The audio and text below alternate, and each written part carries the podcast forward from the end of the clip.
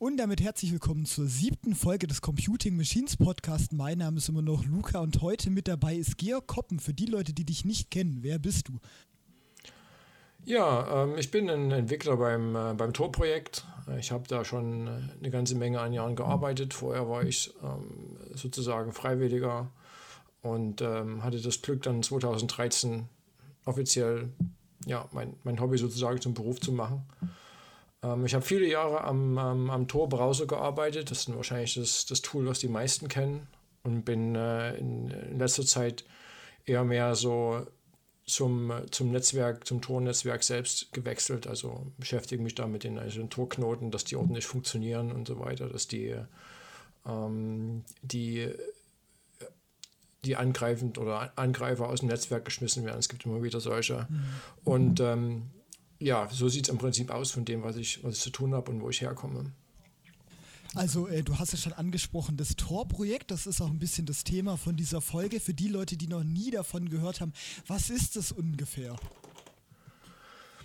Ja, ein Tor-Projekt ist ähm, im Prinzip ein Projekt, was, was offiziell ähm, in, den, in, den, USA angesiedelt ist. Das ist sowas wie, eine, wie ein eingetragener Verein, äh, wenn man das auf, auf deutsche Verhältnisse überträgt und ähm, also eine Non-Profit-Organisation ähm, äh, sozusagen. Das heißt, wir machen jetzt keinen Gewinn, wir sind äh, äh, eine Organisation, die, äh, die versucht, mithilfe von Software ähm, Leuten zu helfen, die, deren Menschenrechte in Gefahr sind oder allgemein die ein äh, privateres Erlebnis sozusagen im Internet haben wollen, äh, jenseits von all dem Tracking und, und Data Mining und und Sachen, die man so, die man halt so täglich hört und die man täglich erlebt, wenn man sich dann hier äh, spezielle Tools ähm, herunterlädt oder, oder benutzt. Und ähm, ja, was wir uns halt auf die Fahnen geschrieben haben, ist, dass man äh, das kostenlos anbietet, dass die Leute nie einfach gucken, anfangen müssen, auf ihr Geldbeutel zu gucken. Es ist alles freie Software, man kann es selbst anpassen, ähm, selbst ähm, nachgucken, dass alles in Ordnung ist, dass keine Hintertüren drin sind und so weiter und so fort. Und ähm, ja, das Ziel ist, wie gesagt, äh, unterschiedlichsten Leuten, also das sind man, klar, kommen zuallererst äh, Menschenrechtsgruppen äh, in Blick oder Leuten, denen, denen ihre Menschenrechte sozusagen in Gefahr sind. Aber es gibt auch ganz normal ja, Bürger, die jetzt einfach schützen wollen vor Überwachung im Netz oder ähm, Journalisten oder andere Berufsgruppen, die die Ton nutzen und ähm, äh, da einfach äh, sicher im Netz äh, surfen wollen. Mhm. Ja, so das kann man eigentlich ganz grob sagen. Ja, du hast es ja schon angesprochen, es gibt diesen Tor-Browser, den kennt man ja mittlerweile auch. Äh, immer mal wieder, man hört immer mal wieder was ähm, vom Tor-Browser, aber was ist das denn eigentlich? Was macht diesen Browser so anders von anderen populären Browsern?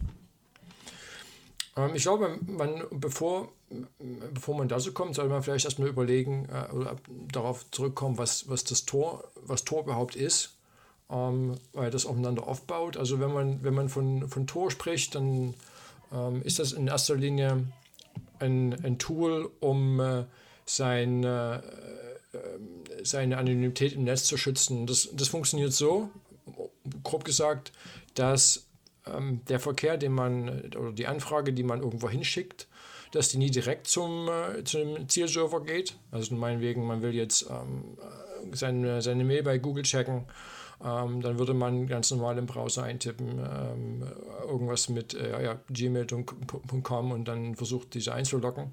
Das heißt also, in dem Augenblick äh, spricht, äh, spricht dein ähm, Computer direkt mit Google und Google schickt die Antwort zurück. Das will man vermeiden, ähm, weil man äh, natürlich über die, die IP-Adresse, also die, die, die Adresse, die der Computer in dem Augenblick besitzt, zurückfolgen kann, wer wann ähm, da Daten abgerufen hat und wo Sachen halt hin und, her, hin und her geschickt worden sind. Und das ist gar nicht so einfach zu vermeiden, denn letztendlich muss man auch sehen, dass die Daten hier ankommen sollen. Ne? Also wenn ich halt meine Mail äh, abrufen will, mein Webmail, dann sollen die halt gefälligst auch zu mir zurückkommen. Also irgendwo muss da äh, die Möglichkeit bestehen, dass die in die Rechner miteinander kommunizieren. Und da gibt es dieses Konzept des, äh, des Proxys, das heißt das, ähm, englisches Wort für, für Stellvertreter, der im Prinzip ähm, dazu benutzt wird, die eigentliche Anfrage zu stellen.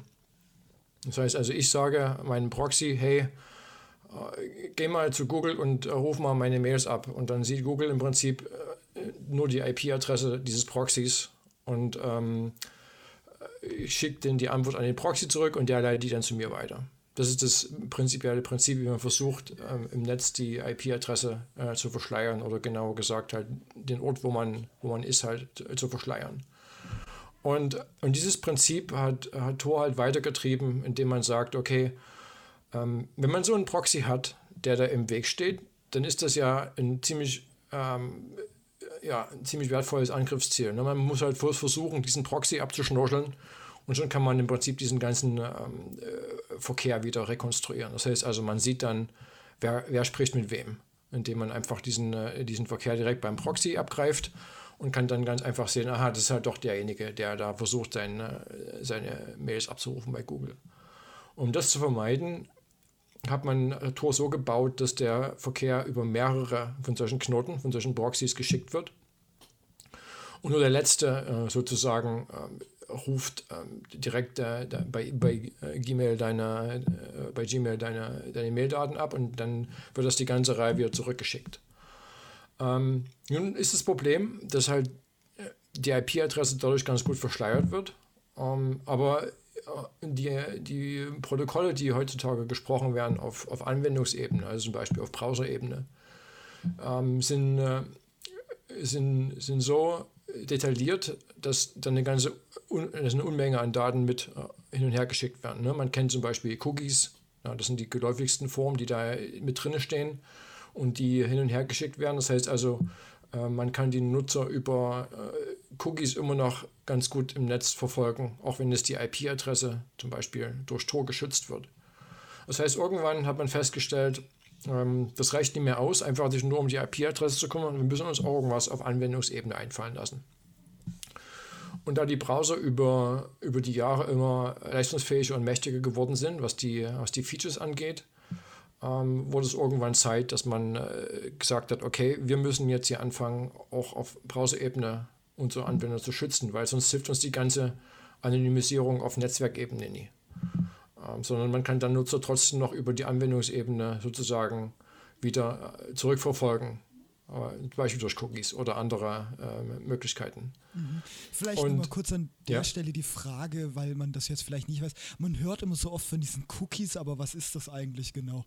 Genau, das sind einfach ganz normal, das ist im Prinzip ja, kleiner Text, der äh, äh, ja, dem wieder genutzt wird, äh, unter Umständen eine identifizierende Nummer oder Zeichenkette enthält, die dann lokal auf dem Rechner gespeichert sind. Ähm, die kriegt man dann vom Server und der, äh, den schickt man dann bei jeder Anfrage an den Server wieder zurück. Na, was man häufig äh, sieht, wie das implementiert worden ist, auch ganz am Anfang, ähm, ist, dass man so eine, wie so eine Einkaufsgruppe hat im Internet. Man kennt das beim beim Online-Shopping. Ähm, da ähm, wird halt geguckt, dass der Nutzer sich durch verschiedene oder der Anwender sich durch äh, verschiedene Seiten klickt. Zum Beispiel, indem man sich halt verschiedene Sachen zusammenklickt, die er einkaufen will. Und am Ende, äh, wenn er bezahlen soll, soll halt äh, sichergestellt werden, dass es immer noch der gleiche Nutzer ist. Ja, man will halt schließlich die Sachen auch wirklich kaufen, die man sich rechtgeklickt hat. Und die irgendwelche andere Sachen, die man eigentlich gar nicht haben will, die von irgendeinem anderen Anwender kommen. Und, und dieses Problem wurde vor allen Dingen halt äh, zu Beginn äh, des Netzes, des, des äh, Virtual Web sozusagen, dadurch gelöst, dass man sich Cookies ausgedacht hat, die dann dem Nutzer sozusagen immer hinterher folgen ähm, im Laufe dieser, dieses Einkaufsvorgangs. Und ähm, die werden bei, jedem, bei jeder Anfrage an den Server zurückgeschickt und der Server bei der ersten Anfrage gibt dem, dem Anwender ähm, so ein, so ein Cookie, um, um dann sicherzustellen, dass der über, die, über dieses ganze Einkaufserlebnis sozusagen der gleiche ist und ähm, äh, dann am Ende auch bezahlen kann. Das ist der, der sozusagen der, der gute ähm, Anwendungsfall, den man sich ausgedacht hat. Und irgendwie muss man das Problem mal lösen, wenn man das äh, Online-Shopping haben will. Und das ist natürlich von Leuten äh, ausgenutzt worden. Die haben dann, ähm, die versucht haben, ja, Daten von Leuten abzugreifen im Internet die haben dann so eine Sachen ähm, in Webseiten eingebaut, um, äh, um, äh, um, um, Daten abzugreifen von Nutzern, dem, um über verschiedene Webseiten hinweg zu verfolgen und dann zu sagen, hey, wir können ein Profil von dem erstellen, der macht das gerne, der macht das gerne und dann kann man dem viel besser Werbung anzeigen, äh, auf die er vielleicht klickt, um, um, um Sachen den Leuten zu verkaufen, die sie eigentlich nicht brauchen. Ähm, und so ist das halt dann äh, nach und nach missbraucht worden von, ähm, ja, ne, von, von, großen Werbenetzwerken und, und sonstigen Datenkraken. Aber das Grundprinzip ist, ähm, wo man das eigentlich entwickelt hat, ist, dass man versucht hat, das Problem, wie erkenne ich einen Nutzer, der wiederkommt, um dem halt Sachen anzubieten, die über mehrere Webseiten, die, die zusammengehören, ähm, um das möglich zu machen. Ja? Und äh, ja, so, so kann man das im Prinzip erklären. Und das erschwert bzw. unterbindet ähm, Tor dann? Ja, das ist ein ganzes, eine ganze Maßnahme von, von Sachen, die der Tor-Browser inzwischen ähm, äh, unterbindet. Es gibt dann halt auch später, ähm, nachdem das immer problematischer geworden ist für die, für die Werbenetzwerke mit, mit Cookie-Tracking, weil die Nutzer dann irgendwann festgestellt haben, hey, das will ich dann doch nie haben. Und es gibt dann halt verschiedene äh, Cookie-Blocker und, und sonstige Entwicklungen. Dann haben sie halt angefangen, äh, andere äh, Möglichkeiten, die der Browser liefert, zum Tracking zu benutzen. Na, da gibt es äh, diese verschiedenen Sachen, die, die der Browser im Prinzip von, von dem eigenen Rechner ausspähen kann, sozusagen, äh, um, äh, um den Nutzer erkennbar zu machen oder eine angepasste ähm, ja, Browsing-Erfahrung zu liefern. Ursprünglich war das so gedacht. Zum Beispiel kann man ähm, die, ähm, die, die Fenster Größe auslesen ähm, oder man kann versuchen, die, äh, das Betriebssystem auszulesen und so Sachen. Die werden alle im Prinzip mitgeschickt oder können ausgelesen werden und dadurch kann man ein, so ein Fingerabdruck erstellt werden, der auch den, den Nutzer erkennbar macht über Seiten hinweg, selbst wenn man zum Beispiel Cookies blockiert hat. Da gibt es verschiedene Tracking-Möglichkeiten im Netz äh, inzwischen. Das ist ziemlich ausgefeilt. Und, und Tor-Browser hat da ein, äh, ein Design entwickelt dagegen, was sowas neutralisiert ähm, und gleichzeitig verhindert, dass äh, die Webseiten, also ein Großteil der Webseiten kaputt geht. Das ist halt auch dieses Problem. Ne? Man kann im Prinzip einen Browser so bauen, privatsphärenfreundlich bauen, dass im, dass, dass im Wesentlichen alle Tracking-Möglichkeiten blockiert sind. Der Nachteil, den man dann hat, ist, dass der Browser auch so gut wie keine Seite mehr aufrufen kann. Ja, weil die Seiten heutzutage mit ganz vielen von solchen Möglichkeiten auch legitimerweise funktionieren, um, den, äh, um dem Anwender da ein entsprechendes äh, besseres Erlebnis zu bringen. Ja, man will zum Beispiel ähm, auf seinem Handy keine, keine Webseite haben, die auf den, auf den Desktop an, angepasst ist. Sieht einfach schlecht aus und, und man kann es nie bedienen, sondern man will entsprechend eine, eine angepasste Webseite für sein Smartphone haben während man halt auf dem Desktop keine Smartphone-Webseite haben will. Ne? Und, und diese Unterschiede, die erlauben es natürlich Leuten auch zu sagen, hey, der kommt von einem Smartphone, hey, der kommt von einem Desktop. Das heißt, es gibt schon Möglichkeiten, die Nutzer, äh, Nutzermenge einzugrenzen und vielleicht äh, ist der erste Schritt, den Nutzer identifizierbar zu machen. Aber auf der, gleich, auf der anderen Seite will man natürlich, wie gesagt, ähm, das nicht so kaputt machen, dass man das gar nicht anwenden kann. So, da gibt es dieses Spannungsfeld zwischen äh, maximalen ja, Schutz, ne? maximalen Tracking-Schutz und trotzdem noch Anwendbarkeit. Da muss man äh, ziemlich genau hingucken, wie man das Verhältnis richtig hinkriegt. Und das war auch ein, weil man, weil man sonst nämlich das Problem hat, man hat zwar einen äh, richtig ganz tollen äh, Browser, der ganz toll die Privatsphäre schützt, aber man hat keinen Anwender, weil die Leute das einfach nie anwenden können, ne? weil die Webseiten nicht aufrufbar sind. Ähm, also wenn man zum Beispiel jegliches JavaScript abschaltet im Browser, damit man, damit JavaScript die, äh, Beispiel die Fenstergröße nicht auslesen kann, dann kann man äh, einen Großteil des Webs überhaupt nicht mehr benutzen. Also abgesehen von, äh, dass das Webmail nicht mehr abrufbar ist und, und sonstige dynamische Inhalte, dynamische Webseiten, die funktionieren. Das kann man einfach, das funktioniert nicht. Man muss sich andere Lösungen ausdenken. Und da haben wir uns halt einen, Kopf gemacht und hingesetzt, wie das funktionieren soll. Und ähm, die zwei großen Richtlinien sind sozusagen, man, man blockiert Cookies nicht generell, sondern man macht, halt, macht es halt nur so, dass die nie, äh, äh, nie zum Tracking von, von Leuten genutzt werden können. Also im Wesentlichen läuft es darauf hinaus, dass man ähm, die, die Drittseiten-Cookies nie direkt blockiert, aber man macht das, man baut das, den Browser halt so, dass die ähm, nie wirklich genutzt werden können, um Leute über Seiten hinweg zu verfolgen, sondern man Man stellt sicher, dass die, ähm, äh, dass die Cookies auf einer Seite, selbst die Drittseiten-Cookies, nur auf der Seite äh, gelesen und benutzt werden können. Wenn man auf eine andere Seite geht, dann kann man zum Beispiel die Cookies von Facebook nie nutzen, um den Leuten, den Leuten da hinterher zu verfolgen.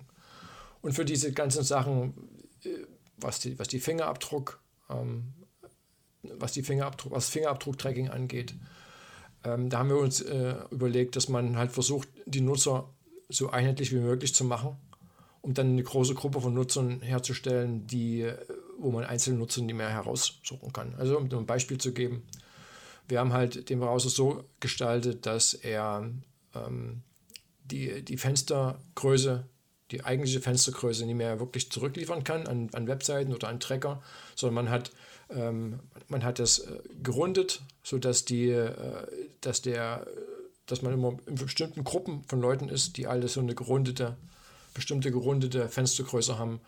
Und ähm, somit kann man aufgrund dieser Fenstergröße, die man hat, aufgrund seines Monitors oder seines Laptops, ähm, nicht mehr so leicht herausgefiltert werden. Dort gibt es halt, wie gesagt, Lösungen, ähm, die, äh, die da entwickelt worden sind. Und das Gute daran ist, also wir, wir sind ja, also das Tor-Projekt ist ja da im Prinzip Vorreiter gewesen. Ja, damals vor, äh, vor acht Jahren oder vor, vor neun Jahren, wo wir das angefangen haben zu entwickeln, da, da, haben sich, da hat im Prinzip kein, kein Browserhersteller sich da einen großen Kopf gemacht und alle haben abgewunken und das war auch der eigentliche Grund, warum wir dann einen eigenen Browser rausbringen mussten. Das ist nämlich eine Heidenarbeit. Ähm, es gibt nie umsonst ähm, Browserhersteller wie, wie Mozilla und, äh, und, und Apple und, und Google, die haben halt äh, hunderte von, von Ingenieuren, die daran arbeiten und so Sachen und wir haben, wir haben eine Handvoll Leute im Prinzip, schon seit Jahren. Es ist eine Heidenarbeit und ähm, deswegen haben wir die ganze Zeit lang mit Mozilla zusammengearbeitet und versucht, da unsere, unsere, unsere Patches und Codeveränderungen bei ihnen reinzubekommen. Und in den letzten Jahren, muss man sagen, sind auch die größeren Browserhersteller wie Mozilla und, und, und vor allen Dingen Apple auf den Zug aufgesprungen und haben viele von unseren äh, Entwicklungen übernommen und, und verbessert und, und, und weiterentwickelt, sodass, wenn man will, ähm, heute ganz, in ganz normalen Firefox ein Großteil von unseren ähm, Entwicklungen angeschaltet werden kann, sodass sie im Prinzip auch in, ja, Leuten zur Verfügung stehen, die jetzt nie Tor-Browser benutzen, den, den wir jetzt herausgeben. Ich habe im Vorfeld auch schon ein paar äh, Fragen zugesteckt bekommen. Und äh, also man hat natürlich ein bisschen Werbung gemacht und guckt, äh, gesagt, äh, wenn, äh, was für Gäste man in Zukunft hat. Und ähm, die Frage wurde mir zugeschickt, also das wird viel mit dem Darknet in Verbindung gebracht, der Tor-Browser. Ist das tatsächlich so schlimm? Ähm, ja, so Darknet ist so ein, äh, so ein, gener so ein genereller Term, genereller Begriff, der ja häufig von den Medien benutzt wird, um da so dunkle Sachen na, zu beschreiben. Ähm, was damit eigentlich gemeint ist, ist, dass das Tor eine, eine äh, ja, man kennt dieses, äh, diese, diese, diese drei, die, die, drei Proxys und die drei Stellvertreter, von denen ich am Anfang erzählt habe. Ne? Man kennt das, dass man äh, solche benutzt, um, um eine Website zu erreichen. Das habe ich vor uns erklärt. Es gibt noch ein anderes äh, Feature in Tor, ähm, das, das, nennt, das nennt sich Onion Services, also Onion ist die Zwiebel. Und ähm, das, das verschafft es Leuten, die Angebote im Netz machen wollen, selbst anonym zu sein. Und in dem ersten Szenario, wo, ähm, wo ich als Anwender bei, bei Google meinen Webmail abfragen will, da bin ich derjenige, der versucht anonym zu bleiben, weil das, äh, während es ganz klar ist, dass ich Google aufrufe und dass, äh, dass das auch bekannt ist, wo, wo Google äh, im Prinzip äh, seine steht, wo die Server stehen, wo die IP-Adressen sind. Es gibt aber Fälle, wo das durchaus ähm, äh, sinnvoll ist, dass man versucht, auch selbst als Diensteanbieter anonym zu sein. Das heißt, wo nie einfach zu, zu erfahren ist, wo denn mein Server steht, was denn die IP-Adresse meines Servers ist. Einfach um den äh, nie so einfach vom Netz nehmen zu können.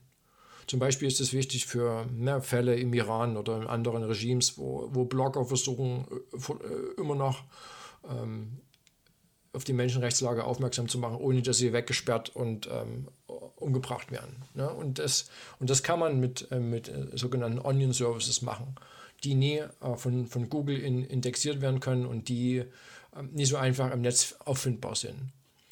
Und da kann man natürlich unterschiedlichste Angebote drauf haben. Ja, man kann äh, dieses, äh, man kann den Menschenrechtsaktivisten, man kann einfach sein, sein persönliches Blog äh, über, das, äh, über die Online-Services äh, führen.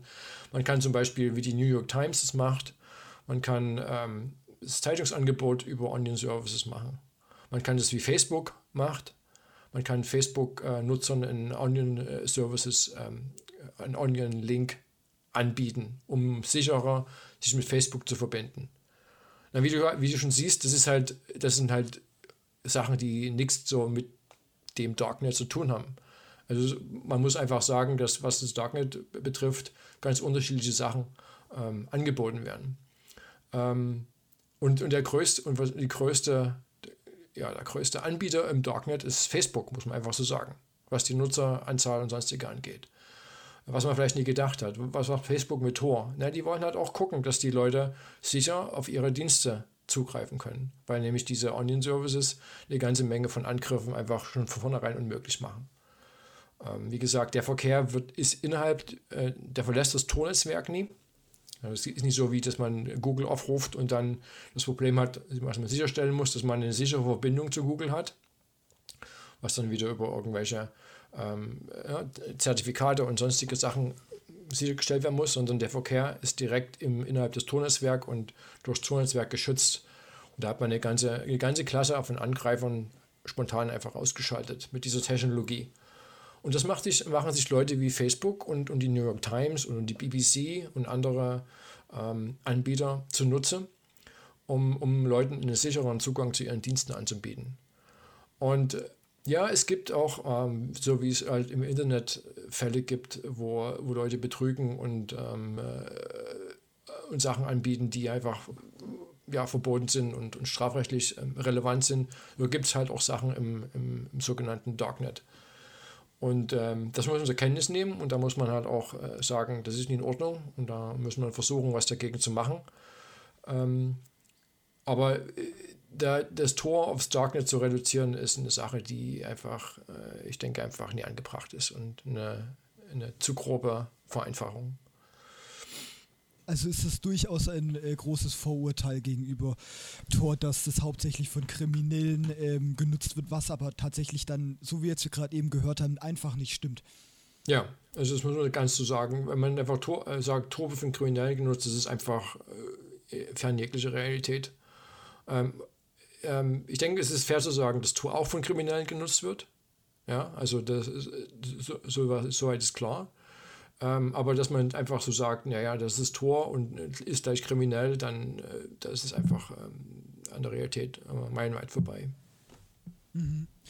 Ja, also das ist ja, also das ist ja auch so ein Gerücht, Gerücht was man sehr oft ähm, hört, das Ganze mit dem Kriminellen und ich glaube, das ist jetzt ganz interessant zu hören, dass es einfach äh, nicht zutrifft, was man da teilweise so erzählt. Aber um nochmal äh, zurück äh, auf den Tor-Browser zu kommen, wenn man den jetzt tatsächlich benutzen möchte, ist da der Tor-Browser die einzig sichere Möglichkeit oder sind mittlerweile auch die anderen, sowas wie ähm, Google Chrome oder Safari, so weit hinterher, dass sie vergleichbar sind von der Sicherheit, wenn man da ein bisschen aufpasst? Beziehungsweise was für Tipps könntest du jetzt so als, ich nenne es mal, Sicherheitsprofi ähm, geben, wie man denn richtig im Internet ähm, suchen kann, äh, ohne irgendwie groß Daten äh, zu verschenken? Hm, das ist eine gute Frage, vor allem das Letztere. Ähm das Problem, ähm, ja, also prinzipiell, äh, wie ich vorhin schon gesagt habe, äh, haben, äh, haben Browser wie, wie Apple Safari oder Mozilla's Firefox auf, aufgeholt ähm, und in diesen Bereichen sogar teilweise darüber hinausgegangen zu dem, was wir äh, entwickelt haben und immer noch ähm, liefern. Obwohl, wie gesagt, äh, man sagen muss, dass der Tor-Browser auf Firefox basiert. Also das ist nicht so, dass wir jetzt von, von Grund auf einen eigenen Browser äh, gebaut haben, was, was gar nicht machbar ist. Ähm, das Problem mit einer anderen Lösung, also man kann das prinzipiell machen, es ist nicht so, dass man äh, nur auf den Tor-Browser angewiesen ist. Ähm, das ist das Einzige, was wir empfehlen, weil wir über die Jahre gelernt haben, dass es durchaus kompliziert ist, seinen Browser manuell zu konfigurieren.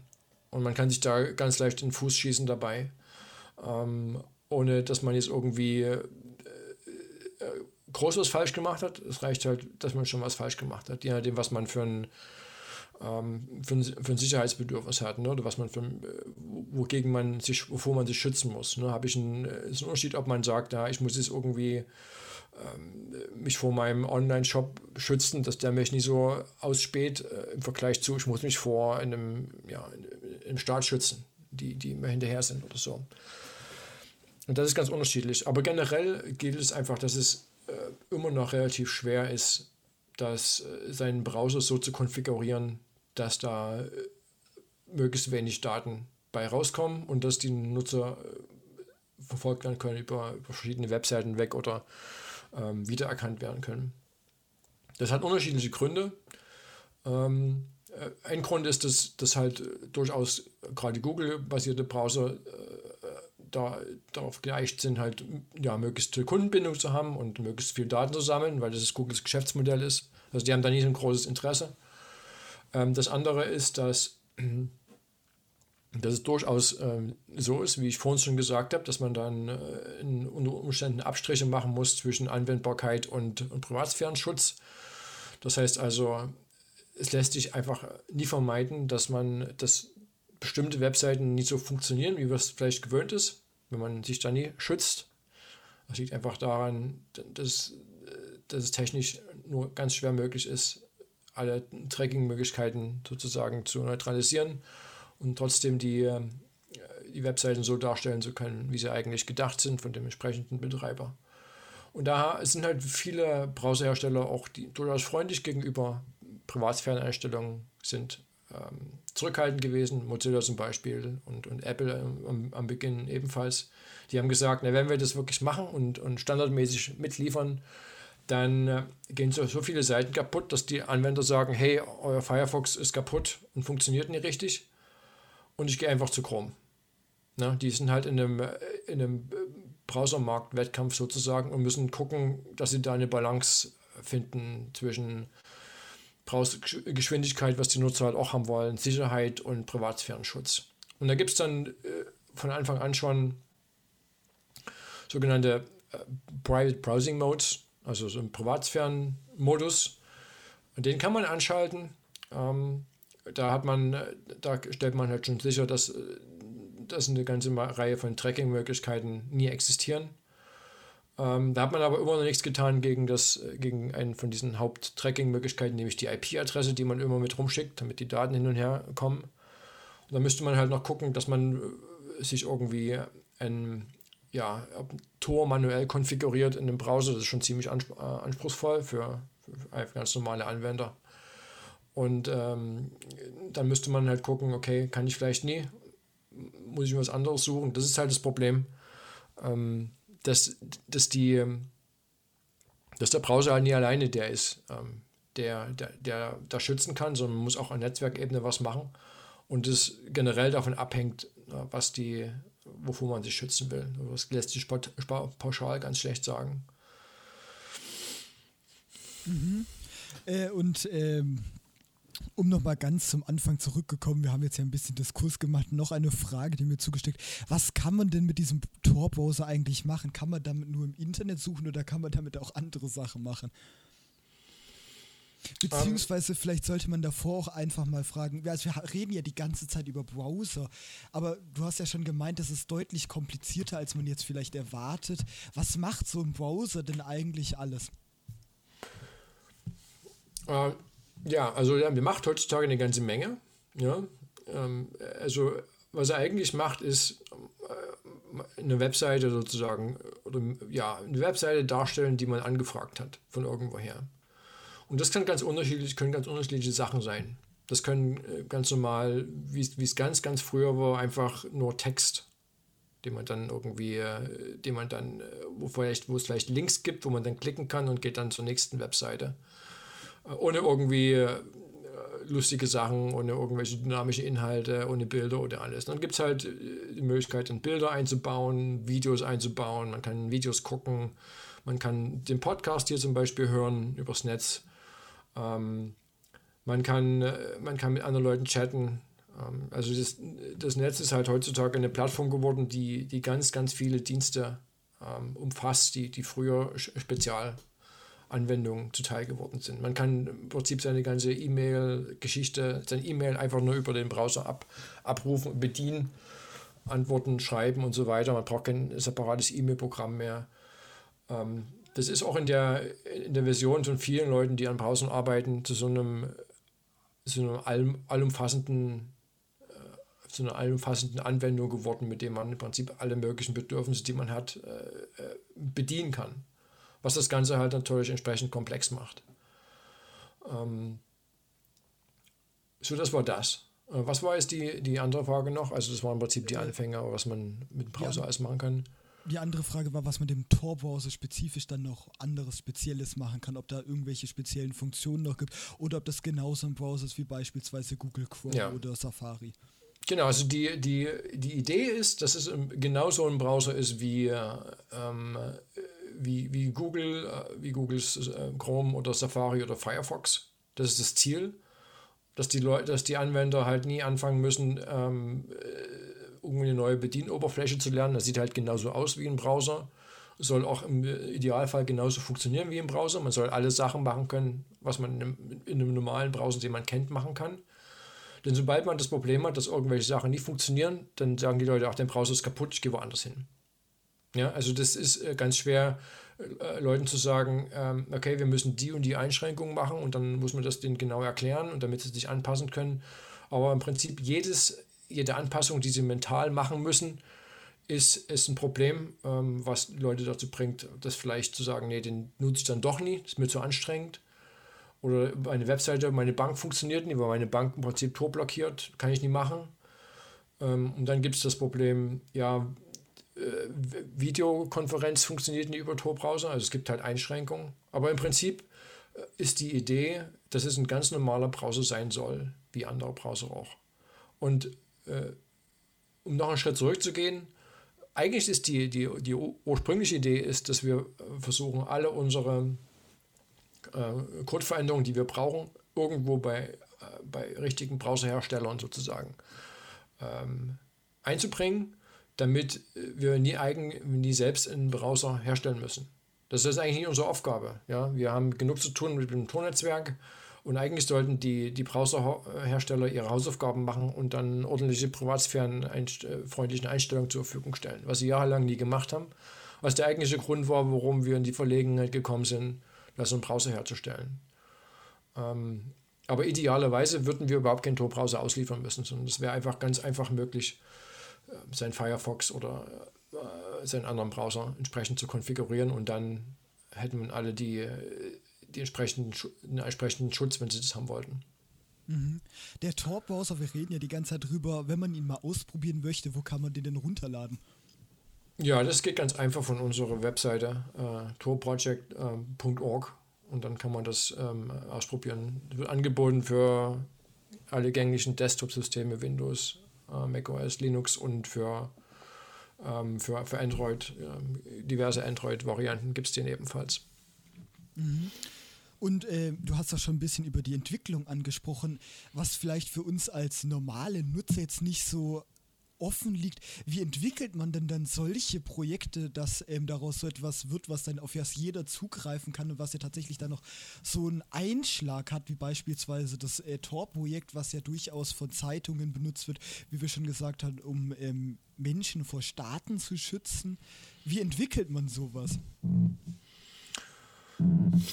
Ja, wie entwickelt man? Wie arbeitet man bei einem Softwareprojekt zusammen? Also es ist ja nicht bloß, dass es das Tor-Projekt gibt. Es gibt halt äh, ganz andere große Softwareprojekte, wie äh, deutlich größere noch, wie, wie, wie Debian, ähm, äh, ein Linux-Betriebssystem ähm, sozusagen, ähm, was von deutlich mehr Entwicklern benutzt wird. Man hat halt die entsprechenden Tools, die man als, als freie Softwareprojekte benutzt. Man hat eine, ein, ein Ort, wo man seine, wo man seine, seine Fehler oder seine Feature äh, seine Feature-Anfragen sozusagen einträgt, ähm, die man dann bearbeitet und dann äh, gibt es halt einen, einen Release-Zyklus, den man aufstellt, der in dem Fall an Firefox gekoppelt ist, damit man die entsprechenden Sicherheitsupdates einspielen kann.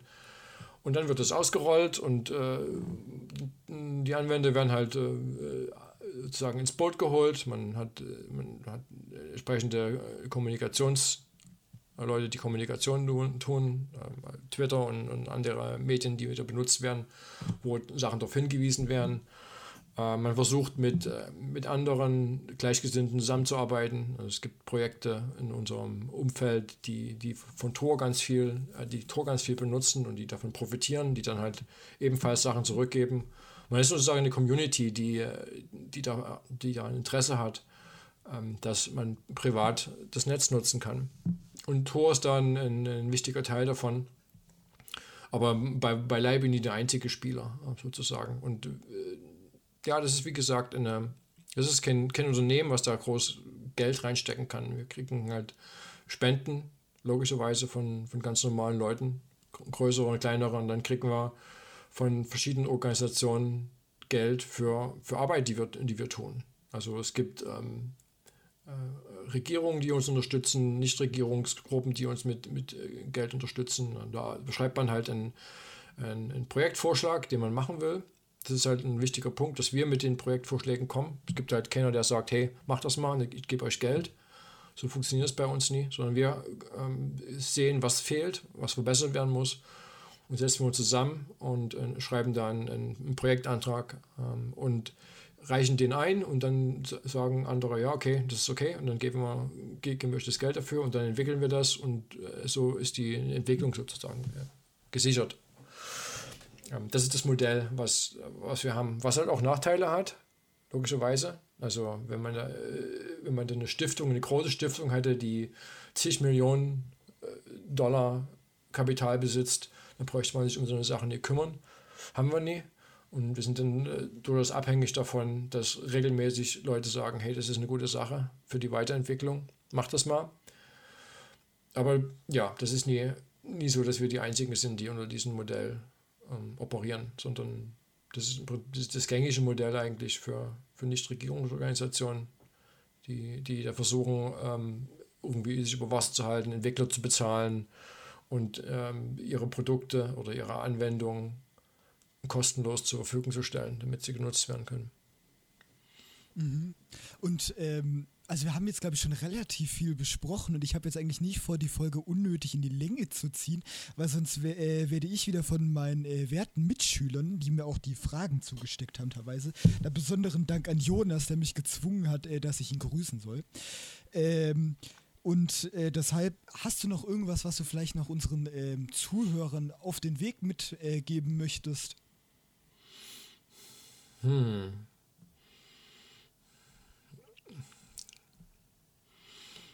Ja, ich glaube, ähm, äh, eine Sache, die, die uns wichtig ist und, und die mir auch persönlich wichtig ist, ist, dass das Anwenden von, von so Tools wie, wie Tor, Tor-Browser und Tor eine gute Sache ist. Ähm, aber die, die eigentlich wichtige Sache ist, dass man sich engagiert und auf dem Laufenden hält und äh, kritisch die ganze äh, Entwicklung, Technologieentwicklung begleitet und versucht äh, so zu beeinflussen, dass, ähm, dass wir nie nur einzelne Produkte oder einzelne Anwendungen bauen müssen, um Fehler, ähm, die gemacht worden sind in der Vergangenheit, zu korrigieren, Kosten, also mit, mit hohen Kosten, äh, sondern dass man äh, versucht von vornherein die Entwicklung in eine richtige Richtung äh, zu beeinflussen, auf verschiedensten Ebenen. Na, dass man das, das, das Ziel, wo man hin will, durchaus im, äh, im Blick behält und dass man da versucht, ähm, Entwicklungen, die man sieht und die einfach nie in Ordnung sind, was Menschenrechte und äh, Privatsphärenschutz angeht, dass man äh, diese Entwicklung versucht zu beeinflussen und, und laut wird und äh, sich da ähm, Gehör verschafft, sodass man erst hinterher wieder Sachen korrigieren muss, die, die vorher schiefgelaufen sind. Ich glaube, dieser, dieser aktivistische Zugang ist nie zu unterschätzen und ich denke heute wichtiger denn je ähm, dass man die, man nutzt die Tools, die man hat ähm, und versucht gleichzeitig ähm, zu gucken, ähm, dass man die, äh, die Lage so verbessert, dass man nicht in Zukunft wieder Tools im Nachhinein bauen muss. Ähm, das, letztendlich ist, ist Tor genauso ein Tool. Man hat sich in der Anfangsphase des Internets sich nie großen Kopf gemacht darum, wie das ist mit Privatsphäre. Man war froh, dass man direkt miteinander kommunizieren konnte, ja, in den 70er und 80er Jahren.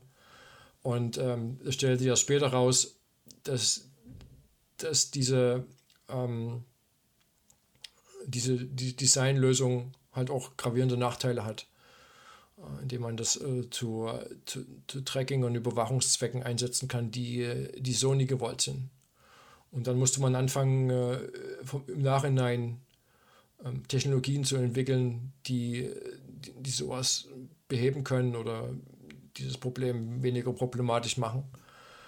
Und wenn man, wenn man das vor Augen hat, ähm, dann äh, denke ich, es ist wirklich äh, schlau, äh, kritisch und, und engagiert äh, die, die Technologieentwicklung zu begleiten, um, um so eine Sachen halt zu verhindern oder ähm, weniger problematisch für die Zukunft zu machen. Wir wissen, wie es schieflaufen kann, wie Technikentwicklung schieflaufen kann. Ähm, und äh, ja, wenn man sich dessen bewusst ist, denke ich, dann ist das eine gute Sache. Ja, also dann äh, vielen Dank, dass du äh, heute mit dabei warst und ich glaube, dieser Appell einfach auch aktiv mit zu sein und auch kritisch hinterfragen, was in der Vergangenheit passiert ist, beziehungsweise aus den Fehlern aus der Vergangenheit zu lernen, ist, wie du schon gesagt hast, momentan jetzt auch aktuell in diesen Tagen unfassbar wichtig geworden, wie wir jetzt momentan auch in der Politik gesehen haben. Und dann würde ich mich jetzt auch ganz her äh, herzlich bei dir bedanken, dass du dir heute hier die Zeit genommen hast, äh, mit mir und unseren Zuhörern äh, darüber zu sprechen und dann würde ich auch einfach sagen, bis dann zur nächsten Folge und wie gesagt, herzlichen Dank, dass du mit dabei warst. Ja, kein Problem.